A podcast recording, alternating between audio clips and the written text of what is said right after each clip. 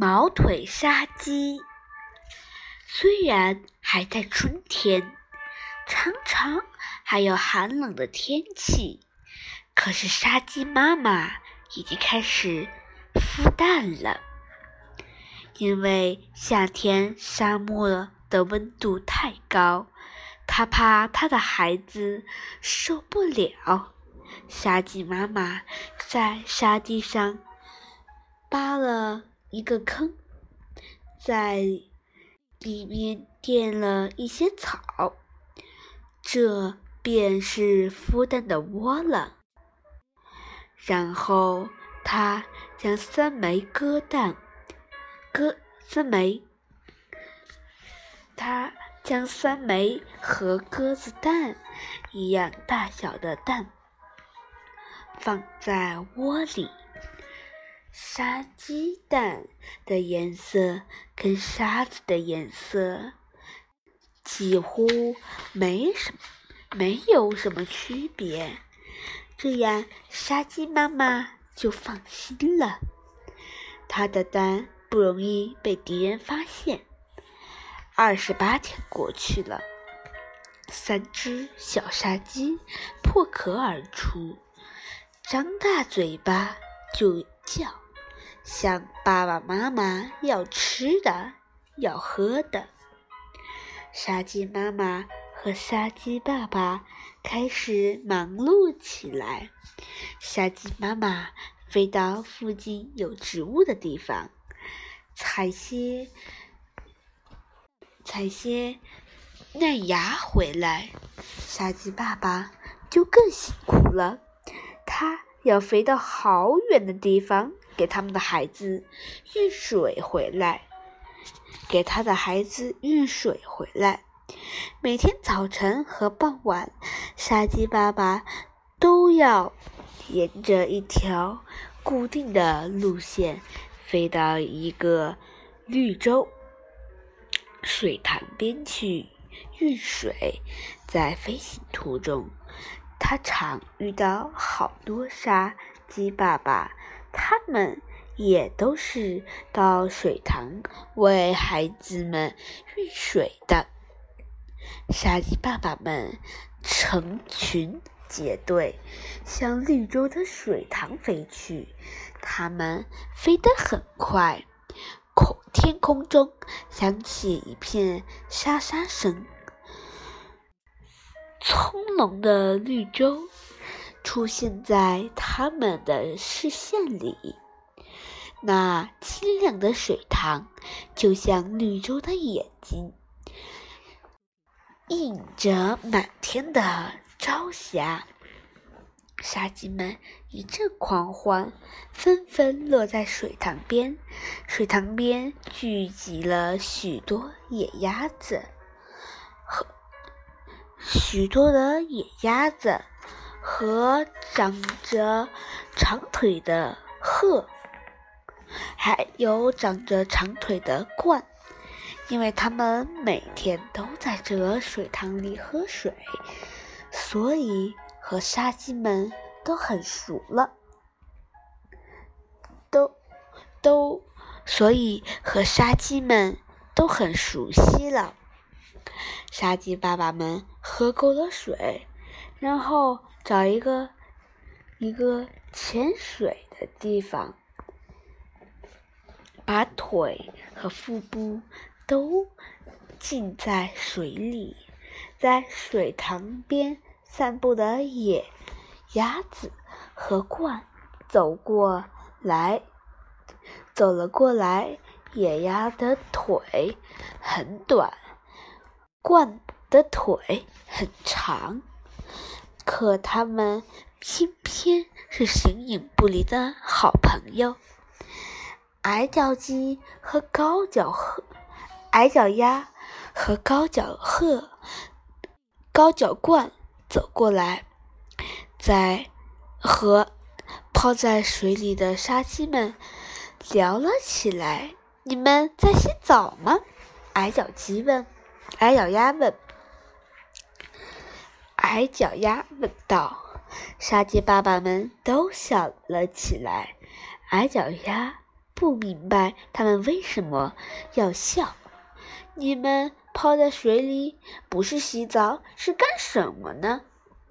我们在装水，准备给我们的孩子带孩子们带回去装水。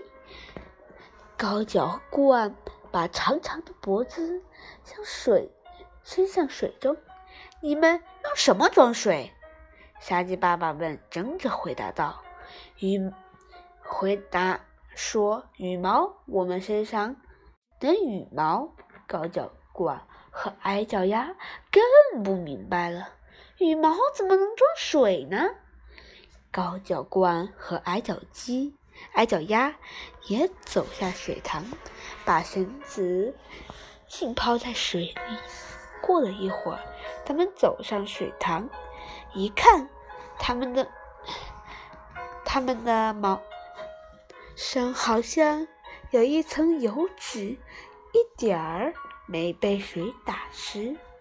就是在岸上，在岸就是上岸时沾在身上的水珠，也滑溜溜，也。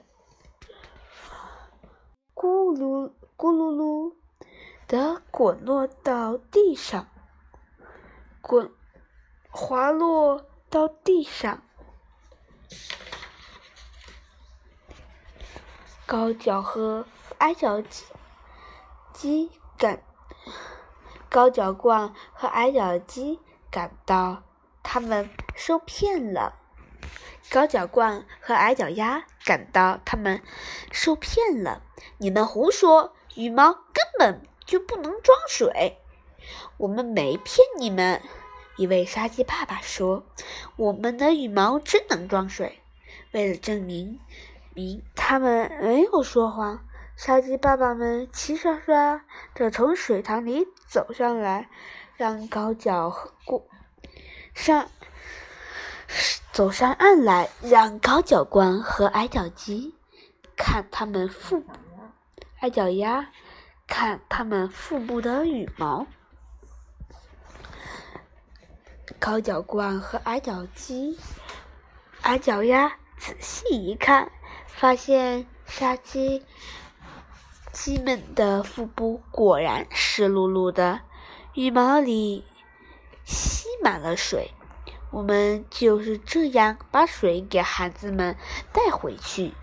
我很想知道，我们很想知道小沙鸡是怎么喝水的。让我们去看，去看看吗？能让我们去看看吗？高脚鹳和矮脚鸭向沙鸡们请求道。沙鸡们都很高兴。高脚鹳和矮脚鸭能去沙漠做客，它们一起展翅起飞了。沙鸡们没有来的时候飞得快，因为它们身上携带的水是它们体重重量的好多倍，飞行速度受到了很大的影响。除了飞出了绿洲，飞过一片戈壁，便是一望无际的沙漠，便是一望无垠的沙漠。